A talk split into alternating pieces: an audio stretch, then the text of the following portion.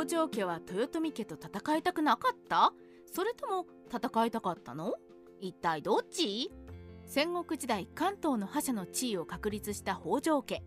この北条家は5代目当主北条氏直の時代に豊臣秀吉の大軍の攻撃を受けて降伏。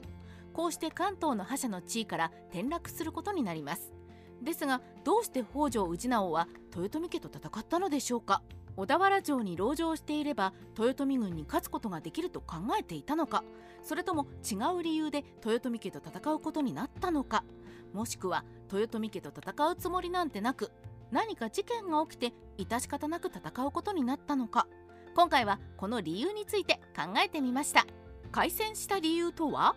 北条家は天正18年1590年に天下の大半を手中に収めていた豊臣家と戦うことになります。北条家はどうして豊臣家と戦うことになったのか。一般的に言われている開戦理由としては開戦の前年1589年に北条家の家臣猪俣国則が真田家の名車城へ攻撃を仕掛け占拠したことが原因とされています。ということは北条家が領土欲に駆られて名車城へ攻撃を仕掛け豊臣家と戦うことになっても勝てる算段がついていたのでしょうか。豊臣家と戦わないように外交していた？北条家は名車城襲撃事件を起こしてしまいますが豊臣家と積極的に戦うつもりはなかったように思われます。その理由の一つとして北条氏直は事件が発生するとすぐに豊臣秀吉の側近衆へ名車城はすでに真田家へ返還している。またこの事件は名車城主の手紙を据えておきますのでしっかりと事件を解明してほしいと使者を派遣。さらに北条氏直は痕跡関係にある徳川家康へ名車城襲撃事件はこちらとしても予想外の事件です。どうか関白様へ取りなしていただけないでしょうか？と手紙を送っています。だが徳川家康は上洛し小田原城攻略戦の軍議に参加していたため北条氏直の手紙を受け取れず豊臣秀吉へ取りなせませんでした。このように北条氏直は豊臣家と決裂しないように外交努力をして決戦を回避しようと考えていたことがお分かりになったと思います。和戦どちらでもいいように準備していた。北条氏直は名車城の事件が起きる数年前から豊臣秀吉の実力を認め叔父北条氏則を豊臣秀吉のもとへ派遣し豊臣家と外交交渉をします。その結果北条氏直は秀吉と戦うよりは仲良くした方がいいという考えを持っていました。また北条家4代目当主北条氏政は豊臣家と戦うべしという考え方でしたが後に考え方を変え豊臣家と仲良くするためには自分が上洛しようと思っているなどと述べている書状がいくつか発見されています。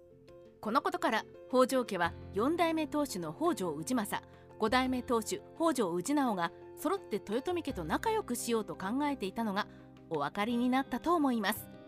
ですが北条氏直は万一豊臣秀吉と戦うことになった場合を想定して軍備を増強していましたので和戦両面外交でどちらに転んでもいいようにしっかりと備えていました。戦国史ライター黒田蓮の独り言。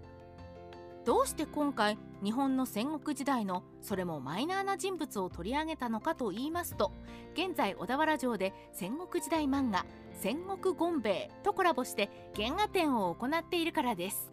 黒田蓮も日本の戦国時代に興味を持っていたことと戦国ゴンベイが大好きなので見学してきました。その見学内容はまた別の機会にですがもし視聴者の皆様の中で小田原城を訪れる人がいたらこの動画を見ることによって北条家の予備知識を備え小田原城見学の役に立つのではないかなと思い述べさせていただきました。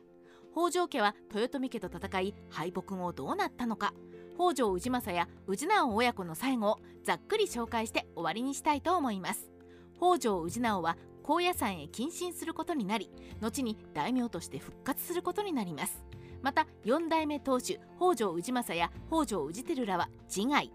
こうして小田原城の戦いは終幕することになります。そして小田原北条家を倒した豊臣秀吉の天下統一事業は欧州の仕置きを終えて完成することになります。